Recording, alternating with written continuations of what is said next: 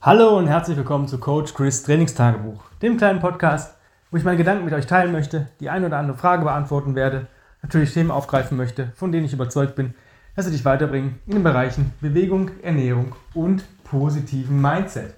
Heute geht es um ja, verschiedene Themen in einem, in einem Podcast. Einmal geht es um die, ähm, ja, den Status der Vorbereitung für das Triple Basic Event in Berlin und es geht um ein Mindset-Thema im gleichen Zuge und zwar alles, was passiert, passiert für uns. Ja, nicht immer alles, muss man so. Aber wenn man diese Denkweise beherzigt, das werde ich, da kommen wir nachher drauf, drauf zurück, dann werdet ihr viel, viel ähm, gelassener und viel, viel ähm, einfacher durchs Leben gehen, wenn ihr euch ein bisschen daran orientiert. Also, was ist, wie steht die Vorbereitung für Berlin? Es hat ja, wenn ihr das vielleicht mitbekommen habt, vielleicht habe ich es in den einen oder anderen Podcast schon gesagt, wir haben bei uns in der Wohnung, wo wir aktuell wohnen, äh, einen Wasserschaden und mussten da ausziehen. Wir wohnen jetzt schon eine Woche in einer sehr, sehr schönen Ausweichwohnung, gar keine Frage. Alles ist super. Wir haben auch das ganze Equipment, was wir fürs Training benötigen, auch mitgenommen, inklusive noch Pull-Up-Bar und also TRX. Wir haben eigentlich alles hier, ähm, was wir benötigen. Also ich habe alle Sandbags mitgenommen, alle Sand Kettlebells, Jerrycans. Ich habe eigentlich alles von GoRuck dabei, was ich habe. Ähm, somit steht eigentlich gedacht einem effektiven Training oder der Weiterführung des Trainings nichts äh, im Wege. Was ich äh, mache oder wie ich, wie ich halt mich vorbereite, ist, ich mache das Daily Workout, das, was GoRuck vorgibt und ähm, nehme mir dann so 10 bis 20 Minuten, also in Blöcken, also entweder 10, wenn das Workout relativ lang war, oder 20, wenn das Workout nicht so lang war, für Assistenzübungen. Bedeutet, ich mache 10 Minuten, weiß nicht, 5 Runden von irgendwas oder mache noch ein paar Carries am Ende. Das, wo ich sage, daran möchte ich noch zusätzlich an dem Tag arbeiten, das macht für mich Sinn oder da bin ich vielleicht ein bisschen schwach und muss ein bisschen aufbauen. Wenn ich keine Idee habe, wenn ich sage, boah, nee, eigentlich brauche ich heute gar nichts, weil eigentlich keine Schwäche oder irgendwas erkennbar ist an dem Tag, dann mache ich ein bisschen Optiktraining. Sind wir ganz ehrlich, so ein paar äh, Biceps Curls oder ein bisschen Triceps Extensions, Shoulder Races, irgendwas halt, was ein bisschen optisch. Ich meine, der Sommer ist jetzt, so ja, auf dem Kalender ist er da, aber so wenn man rausguckt, regnet es die ganze Zeit. Ähm, dementsprechend ganz out, wenn die Sonne wieder scheint. Das ist so mein, mein täglicher Plan. Zweimal die Woche gehe ich rucken da gucke ich, dass ich immer so zwischen 6 und 8 Meilen laufe mit äh, 40 Pfund. Warum 40 Pfund? Ähm, wenn ich ins Event gehe, habe ich einen 30 Pfund Ruck. Das heißt, getreu dem Motto Train harder as you fight. Aber ich habe natürlich Wasser dabei und ich habe dieses ganze andere Equipment, was ich schon mal angesprochen habe, was ihr euch angucken könnt, wenn ihr auf GoRuck ähm, auf die Website geht und euch mal ein Basic-Event anguckt. Da steht eine Packing-List. Da steht alles drin, was ihr mitnehmen müsst oder was im Ruck drin sein muss. Und ähm, Deswegen habe ich die 40 Pfund plus halt meine Trinkblase mit ungefähr 2 Litern gefüllt für den, ähm, für den Ruck, dass ich ungefähr auf jeden Fall noch schwerer, schwerer trainiere, als ich müsste. Ja, also ich sag mal so, wenn ich jetzt 13,5 Kilo der Ruck wiegt mit der Plate, also wahrscheinlich würde dann 15 Kilo wegen, 1,5 Kilo der Ruck plus die Plate sind 15 Kilo, das ist das Standardgewicht, das habe ich immer. 3 Liter trinken sind äh, 18 Kilo, ich denke, ich habe dann ungefähr so 19 Kilo. Ja, und jetzt habe ich halt durch die 40 Pfund passt das mit dem zusätzlichen Gewicht vom Wasser, bin ich da auf jeden Fall safe und damit komme ich gut klar beim Rucken. Ähm, ich gehe jetzt nicht High Pace, ich gehe da an diesen Tagen wirklich locker, einfach nur, dass ich sage, okay, ich kann damit, könnte theoretisch noch eine Stunde weiter rucken. Das ist mein Ziel. In diesem Pace laufe ich. Ähm, ja, was hat sich verändert? Ähm, so ganz einfach war das für mich nicht, in der Ausweichwohnung zu trainieren. Warum? Wir haben jetzt zwei Etagen. Das heißt, vieles ist oben, vieles ist unten. Ähm, ich, ran, ich bin ein Mensch, der öfter mal was vergisst. Ach, das muss noch, ein Timer muss noch mitnehmen, das muss noch. Jetzt muss ich halt durch verschiedene Zimmer, wir haben hier mehr Zimmer als äh, zu Hause. Ähm, es ist anders, viel, viel größer, viel, viel größer geschnitten. Und ich muss mich halt erstmal orientieren. Ich vergesse dann halt öfter was und habe dementsprechend mehr Wege. Was ja nicht schlecht ist, habe ich mehr Schritte am Tag. Ähm, ist aber manchmal sehr nervig, wenn irgendwas, wenn man irgendwas sucht und nicht mehr weiß, wo es ist. Das zweite ist, wir haben natürlich nicht alles ausgepackt und auch nicht alles mitgenommen. Das heißt, hier stehen Kartons rum mit Sachen, ja, brauche ich vielleicht, brauche ich vielleicht nicht, brauche ich vielleicht meinen Teil draus. Bloß nicht auspacken, bloß nicht alles auspacken weil wir müssen jetzt irgendwann wieder einpacken. Und somit sucht man halt auch mal etwas länger irgendwas, wenn man nicht mehr nicht genau weiß, in welcher Kiste es ist. Klar, man hat es beschriftet, aber wenn da zwei, drei ähnliche Kisten sind, genauso meine Socken oder meine, meine Thermosachen, gelacht, also bei den Temperaturen, habe ich jetzt schon ein paar Merino-Sachen rausgeholt, wie so eine Merino-Jacke. Wenn man morgens 10, 11 Grad hat und man möchte auf der Terrasse einen Kaffee trinken, dann ziehe ich mir eine Merino-Jacke an. Insbesondere wenn der Wind noch weht. Da, ähm, das schränkt so ein bisschen ein. Und dann die Lage. Ähm, ich habe vorher zwei Minuten, drei Minuten in den Wald gebraucht. Das heißt, zum Rucken easy.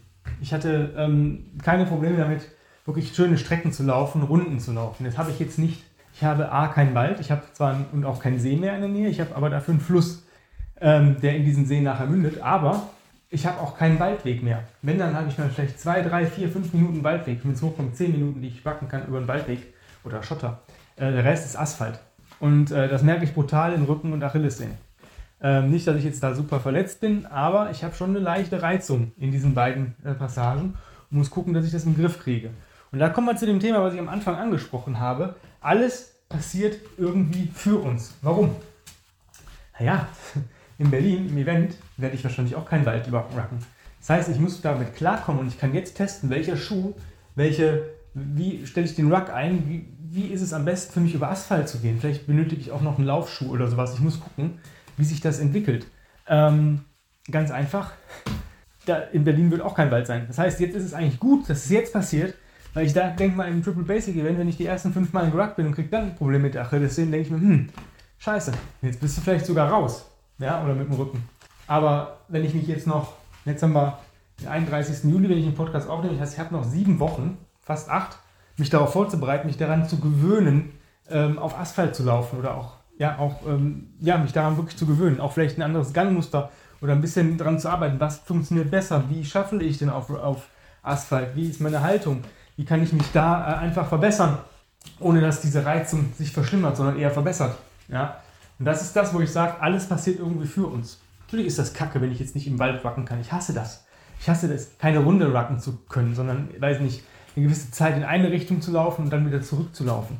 Ähm, weil es hier keine Runden gibt. Ich kann den Fluss entlang laufen. Ich kann zwar über eine Brücke, aber ich komme dann vielleicht auf der anderen Seite nicht wieder genau da wieder raus. Das heißt, es gibt keine richtigen Runden hier. Beziehungsweise habe ich noch keine entdeckt. Vielleicht kommt das noch. Aber das passiert halt für uns. Das ist halt nicht cool. Und dieses nicht cool ist unkomfortabel. Und das ist ja das, worauf wir hinaus wollen. Wir wollen ja gucken, dass wir mit einer unkomfortablen Situation irgendwann cool sind und sagen, okay, es ist zwar unkomfortabel, aber ich bin komfortabel damit. Ja, das ist ja das, das Ziel der, der ganzen, des gesamten Trainings. Ähm, deswegen bin ich gerade cool mit und sage, ja, das äh, passiert für mich.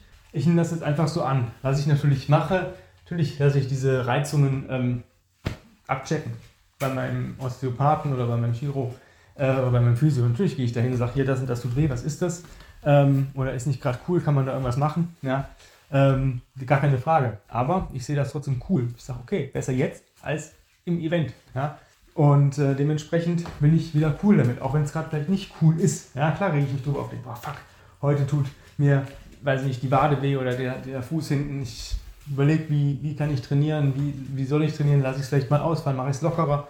Das sind alles so, so Fragen. Genauso Schuhtesting. Ich habe äh, ja angesprochen, dass ich ähm, verschiedene Schuhe benutze.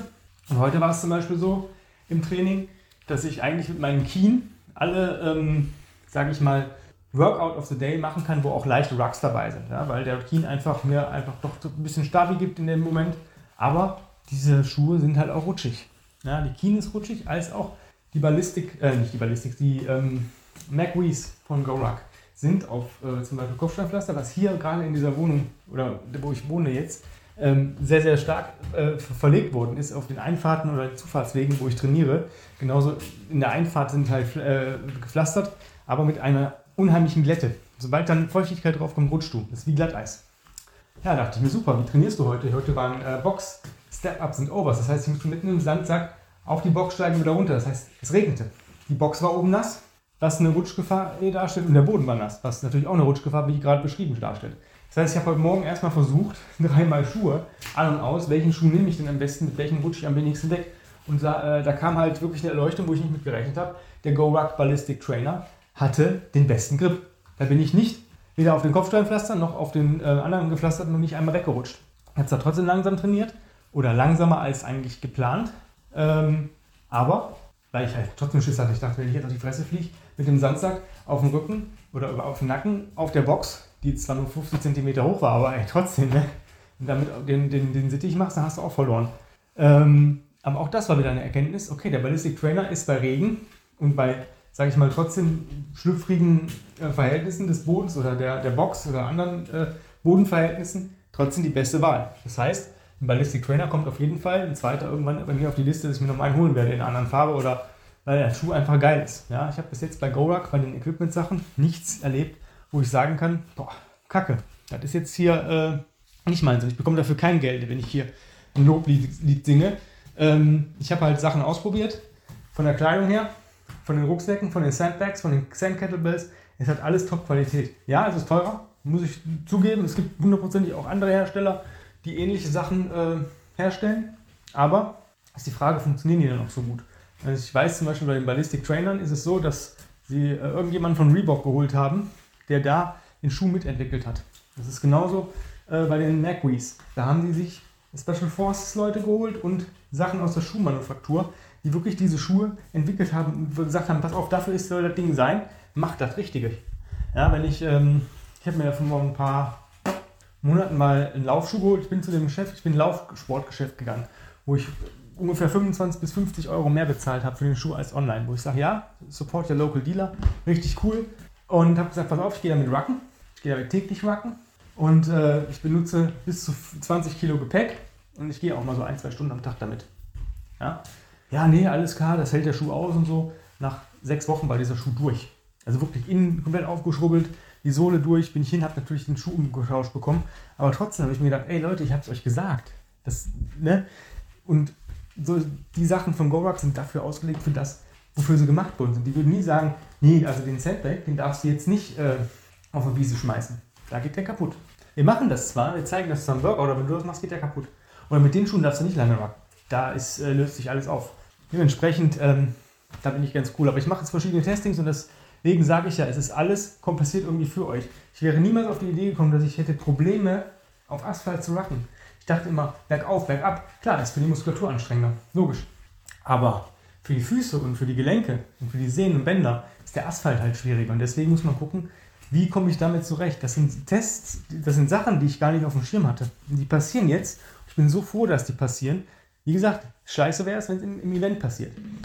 Ja, ansonsten, äh, was ich noch zusätzlich mache, ähm, zusätzlich zu diesen ähm, Workouts of the Days und Rucken, ich mache Yoga.